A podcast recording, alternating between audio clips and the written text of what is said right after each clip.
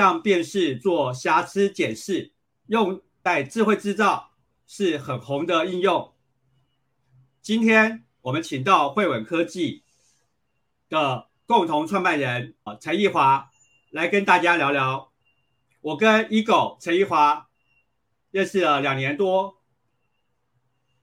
当年我在人工智慧学校经理人班第二期讲课，认识了他。他是台湾人工智能学校经理班第二期的学员，后来更加入了我成立了台湾的中华亚太智慧物联发展协会。然后汇稳科技有非常棒的影像辨识的技术，所以这次我就决定请到了 Ego 来跟大家谈谈如何使用 AI 影像辨识来做瑕疵检视。以及如何应用在工厂中，达到强化效率。Ego 来跟大家打声招呼吧。嘿，大家好，我是 Ego。好，谢谢 Ego。在讲到影像辨识，现在大家越来越熟悉各类应用，生活中到处都有。首先，我们请 Ego 来跟大家谈谈。AI 影像辨识的应用有哪些呢？那我想谢谢这个 Rich 先介绍我来这边跟大家做一些这个经验上的分享哦那其实我们一般呃谈到 AI，AI 它的应用其实相当多元哦。那大家一般会听到的就是说像是在 NLP 啊、自然语言或者是一些音讯处理上面都会用得到这种。这种 AI 的一些应用的部分，哦，那影像辨识其实是 AI 的其中的一个领域。那对比其他的这个领领域上面哦，其实影像辨识的发展其实算是相当成熟了哦，在这一部分。那我们一般这个影像辨识的应用领域呢，就是我们所看到一些应用场景哦，大部分很多其实都在我们生活周遭里面，其实都会有。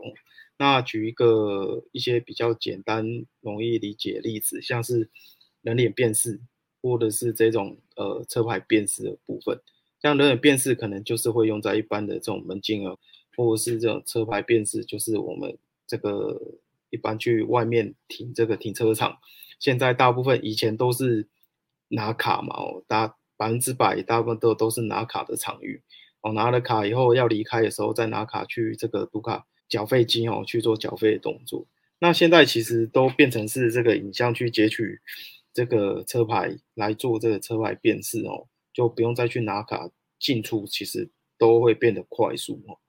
那再举一个比较大家可以理解的例子哦，像是像是在车用领域上面，应该是说现在发展到一定程度的这个自动驾驶、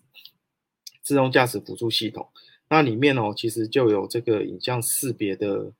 的成分在里面，去针对前方的人车啊，去侦测哦，然后还或者是说我的这个这个车道线偏移或者是怎么样哦，去做一个自动驾驶的一个依据。呃，在工业上面哦，我们常常会比较接触到的会是这个像是呃智慧制造里面他提到的这个 AOI 哦，自动光学检测的部分，针对这个工厂端的一些。呃，生产线上面的呃的产品的品质去做去做管控哦，像瑕疵检，或者是说像智慧工厂里面，诶呃，智慧工厂里面，其实在产物端去针对这个这个维选区域上面呢的施工人员哦，他身上的一些呃防具服呃防护具，或者是他本身的一些身体上面呃这个人员他在现场的一个健康状态。哦，那去用影像去监控，说，哎，他有没有符合我们这个工地的施工的一个安全规范等等哦，这些应用其实是其实是越来越多哦。那除了除了在智慧工厂，就是在智慧制造这边，它去做一个瑕疵检以外哦，那也有很多应用是应用在这个，譬如说排版哦，譬如说纺织业，它可能针对它去裁切的部分，它用这样的。的一个瑕疵辨识，去避开这些变有瑕疵的区域，去达到后端剪裁等等的一个一个应用的部分哦。所以，所以其实影像辨识它应用的领域范围其实相当的广哦，那包含了我们最近大家哦会提到很热门的这个元宇宙，哦，这元宇宙的股票都涨翻天哦，这那那其中哦里面其实就影像的影像这个辨识或者是处理的这个元素在这个里面哦哦，去达到一个相当多的一个应用场域上面这样子。对好的，哦，谢谢 Ego 跟我们讲到各种影像的应用。那当然，对我们来讲，呃，我们今天邀请 Ego，他是代表慧文过来嘛。呃，那慧文在影像辨识上，哦，有那么多年的经验。那慧文对影像辨识的了解，然后呢，又是非常的深刻。是请 Ego 来介绍慧文在 AI 影像辨识的经历，还有慧文。在这方面的实力呢？主要业务是把这个 AI 作为一个技术核心哦，去导入应用在视觉影像的这个应用的领域里面哦。那我们主要针对的就是这个智慧制造跟智慧工厂这两个领域，这两个领域上面哦。那制造主要是针对的是生产线的瑕疵检哦，去对它的这个 QC 就是品质去做一个管控或是一个筛选动作。哦，那避免说让一些不良品啊流到外面去哦，那同时之间也让这个工厂的一些人力可以得到一些更加灵活的应用。那智慧工厂的部分呢？哦，那我们主要就是刚才所提到的，像是这个工地，呃，工地的这个安全规范的的侦测哦的监控在这一部分。哦，那这一部分其实是比较偏向一个厂务的的应用的部分。哦，那像是我们过去的一些案例啊，哦，那我们呃刚刚有提到这个智慧制造上面 A O I 上面，我们其实是是就是所谓的自动光学检测，把它跟 A I 结合在一起。那像是过去的一些案例，譬如说高尔夫球的瑕疵检测，然后还有包含这个资料的这个纺织哦布料的瑕疵点等等，这个都是我们过去的一个业务范围。那在近期在近期之内，我们针对针对像是这个常务的部分啊，就是有这种个人防护具的监控，譬如说像半导体厂，它的超超车区，它输送这个这个危险液体啊，或者是危险气体里面，它在它在施工的时候，它其实是需要做一些个人防护的哦，那以避免说这个超车这边液体溅出来什么，造成人的。生命安全哦，在这一部分，那我们也是有透过这 IPK 去做这方面的监控哦。那另外，在近两年，我们接触到比较特殊的领域哦，像是非破坏性检测哦。非破坏性检测，它透过透过这个 RT 射线去做的取向。那过去传统都是用这种数位，哎，应该说过去都是用这种类比底片式。去作为一个储存媒介，那现在呢？现在就透过数位化转数位化的过程哦，当它数位化成这个电子档资料的时候，我们可以运用这个 AI 的技术哦，去对它上面取这个呃焊缝里面的这个瑕疵的部分哦，我们去做检测的动作，有点类似像是智慧医疗哦，对这个底片数位底片去做这个病理。侦测的一个这样子一个概念，那所以所以过去到现在，其实呃我们大部分都是以专案为这个 A O I 专案为主要的一个核心，然后再搭配产物上面的一些技术呃呃影像的技术应用为辅哦，这样子去一路发展。那早期会文就是车用影像这一块，因为所需要投入的资源其实比较多，那规模还尚小，所以就是到中间就转型。呃，转型成这个工业的视觉影像的应用，在这个上面。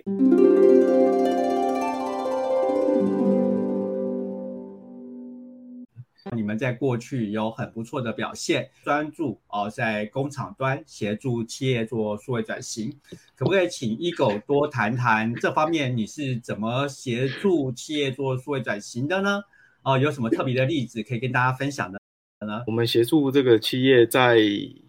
影像的应用上面去做这个数位转型的部分哦，大部分我们都是透过跟客户了解他们需求，然后再透过这些需求过程里面去了解他们生产上面的一些细节部分哦，那搭配他们这个生产线上面的条件，譬如说它生产线上面生产的速度，然后呢搭配它这个它所需要的检测的这个瑕疵的精度等等哦，我们去做一个整体的一个规划动作。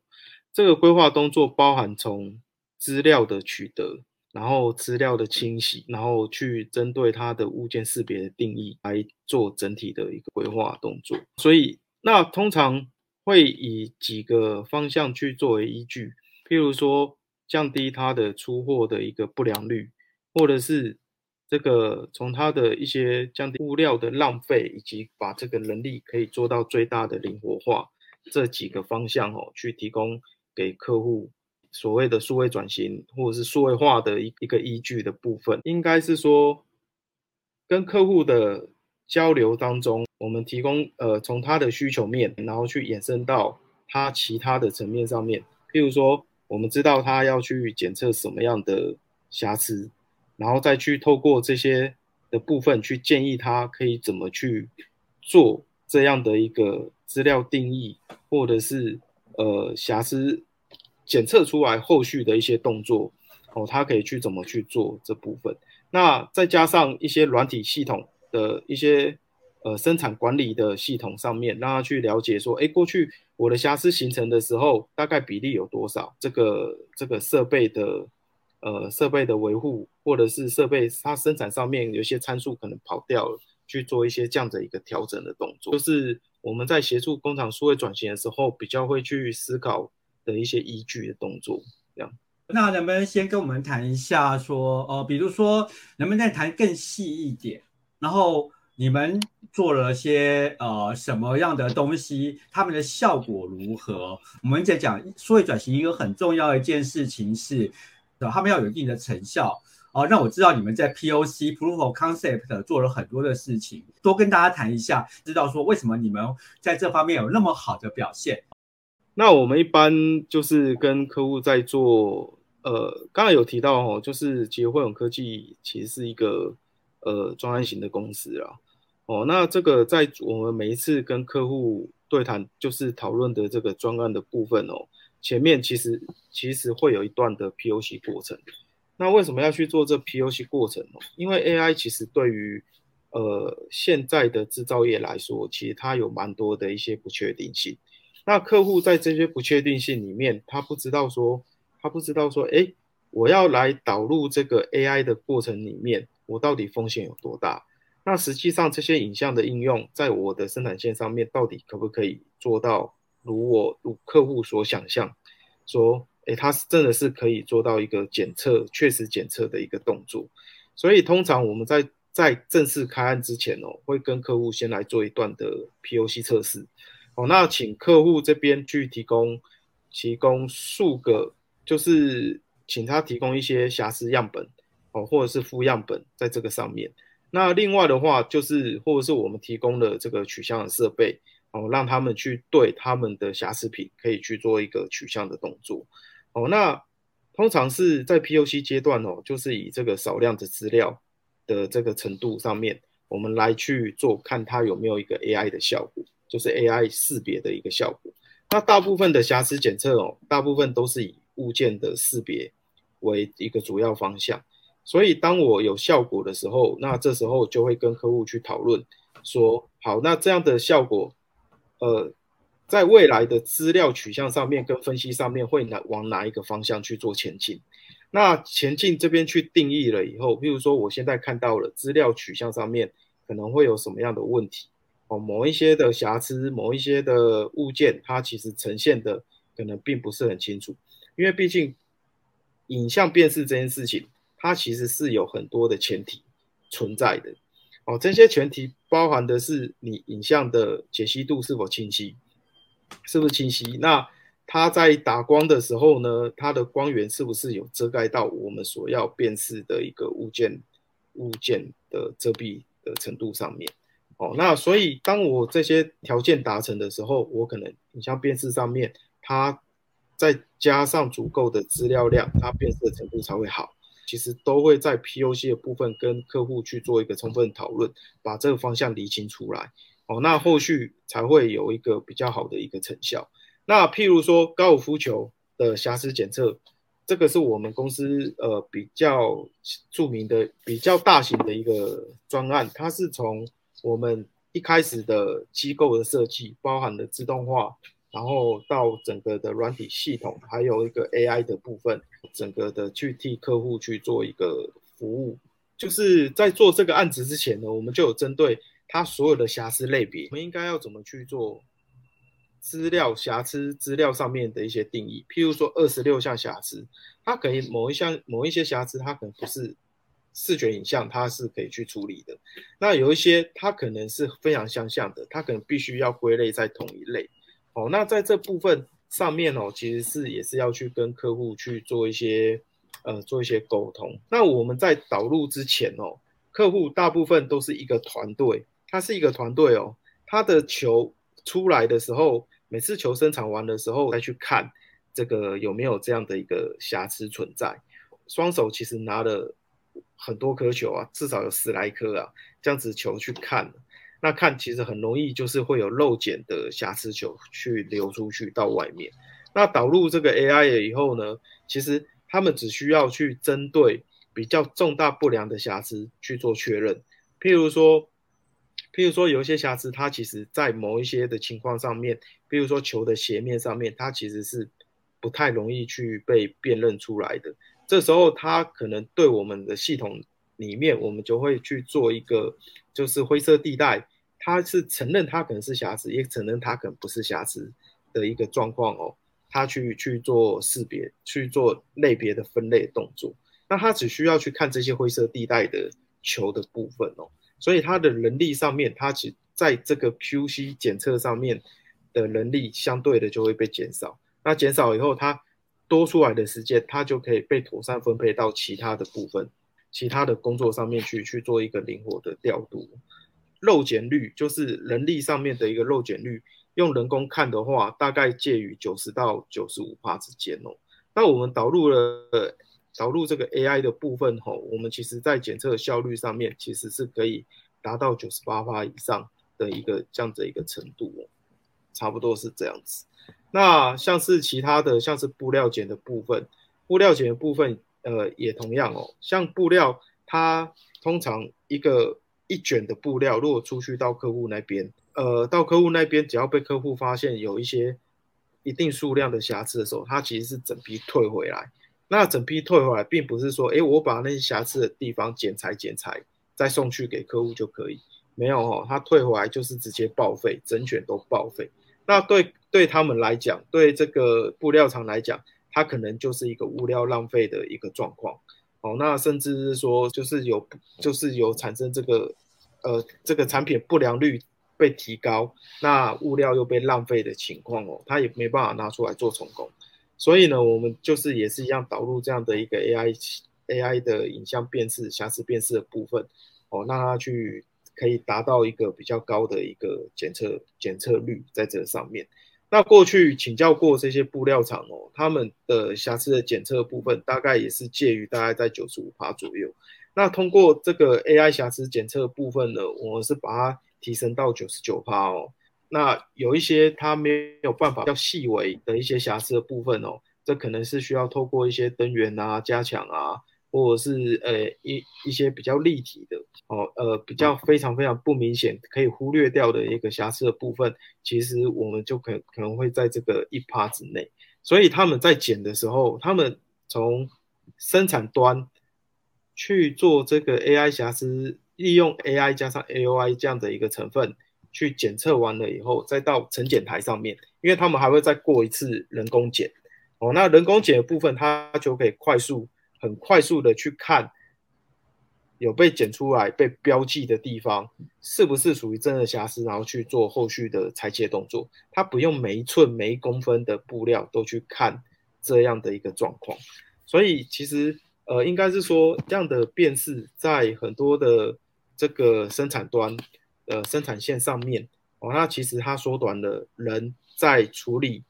呃处理瑕疵这件事情，不良品应该说人在处理不良品的过失或者是漏判哦这两件事情上面哦去抵消它的这样子一个负面状态。好，刚刚一狗的分享非常好，因为要看这样瑕疵其实是很花眼力的，像纺织业啊这些，他看眼力的人呢，过几年就会报销掉。可是呢，透过人工智慧，不但不让它报销，还大大的提升了它的效率。哦，真的是令人觉得非常的好。既然慧伟做这样，那我们在想，这个现在有很多很多的呃新的技术，比如说像中研院发发的 Euro Four 或者 Euro R，他们不断的在追上来。那我相信慧伟一定会有更好的，因为在在业界有很多的 proven record 的，然后呢，慢慢的往前进啊。接下来是不是请 Ego 来告诉大家，未来你打算怎么筹划呢？因为你们已经有很多很好的 proven record 的了，接下来是不是有什么样的一个计划？刚才其实有提到，就是汇文科技哦，其实是一个专案型的公司哦。那我们大概已经成立了大概五年多哦。那在这五年多，我们去就是承接了蛮多的智慧制造，这或者是智慧工厂的视觉应用的一个专案的部分。哦，那但是如刚才所讲，AI 其实对这些专案或者是对这些业主来说，其实它有很多的不确定，一个需要我所需要的一个资料量，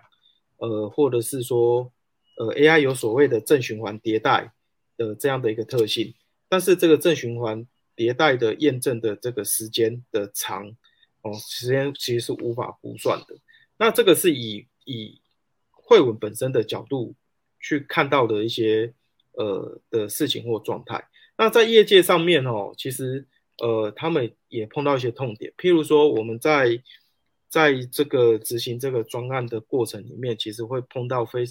会碰到。会需要有大量时间来跟客户去做一些沟通，因为可能，因为可能客户里面的这些主管或者是这些呃现场单位的执行者，他对于 AI 可能并没有很深刻的了解。那对于 AI，那有一些 IT 部门对于 AI 也其实不是很熟悉，所以应该是说，呃，客户其他其实没有相关人才可以去做一些对接动作。哦，那再加上刚才我们所提到的这个需要资料量或者是验证的时间。造成客户他其实可能会怀疑 AI 的成效，或者是他会认为这个啊，我导入的成本，不管这成本是有形还是无形，其实都会是一个无法估算的一个程度哦，那会就是大大增加这个我们导入 AI 的一个困难。所以呢，经过五年多哦，这个我们这个在各个专案里面去探索、去闯荡哦，先。发现哦有这样的一些问题存在，所以我们其实现在呢，在今年度哦，就是去引进了这个 MLOps 的这样的一个概念哦，来去发展我们属于我们自己汇文的一个 Ops 的一个 SaaS 服务平台哦。那我们其实是是期望哦，可以借用这个服务平台特性来提供给业界哦，去解决它的一些这个痛点。那这个平台哦，其实它具有一些 no code 或者是 local 简单运用的一个过程哦，譬如呃，应该说简单操作啦，就简单操作上的一些应用哦，可以让客户呢，这个使用者这边呢，在做一些 AI 导入的时候，他不需要非常了解 AI 的演算法，或者是去写一些呃比较艰深的 code 等等之类的哦，那。我们都帮他建构好，他只需要透过一些操作界面去操作，去去做一些，譬如说我要开始执行这个圈领等等的这些控制，哦，去做这个 AI 整体的一个建制在这上面。那其实其实这个是去解决客户本身的一些在一些相关人才上面，那在成效跟成本上面哦，我们也期望说利用这个平台的特性啊，哦，去快速的。例如说，客户他的现场端哦，那提供的资料，他可以去聚焦在他的资料本身的本身的一个标准化，就是定义标准化。那我们可以去转型成顾问，去提供他们说，哎，你的资料上面其实你可以怎么去做分析，怎么去定义这件事情。那由他们来决定，他们这个譬如说瑕疵的精度，或是瑕疵，他要判断他的这个。面积大小多少以上才算瑕疵，或者是多少以下不算瑕疵等等的这样的一个标准哦，去建构在这个利用这平台让现场端它可以去操作建构这样的一个资料库。那我们这边呢，我们这边哦就可以利用这个去去精进我们的演算法，然后透过这平台来去跟他们一起来去做一个协作，然后快速的验证，让他们看到这个 AI 的在影像上面运用的一个成效在什么样的地方。所以呢，所以我们现在发展这个，我们本身自己是叫它是 AI with Apps 这样的平台，是希望透过这样的一个服务的概念，可以去加速这个客户他导入 AI 的一个过程，跟抵消他们对于 AI 的一些疑虑上面哦。那那未来几年都可能会是朝这方面去前进。那同时，我们可能也会想要从一个转型专案型的公司转换成一个服务型的公司。我们把原本专案型是呃面向很广，我可能每一个产业都接触，但是我对于产业的产业的 DOMAIN 呢，好我其实接触并不是很深。我未来是希望我们可以专注在某一个领域上面，譬如说水资源的处理，或者是像是非破坏性检测哦这两块领域上面，我们去。专注这上面，然后提供给相关领域的这样的一个服务，那也期望未来是可以成为这个 AI 的的这个品牌领导厂商啊，在这一块。所以我想这个是我们现在目前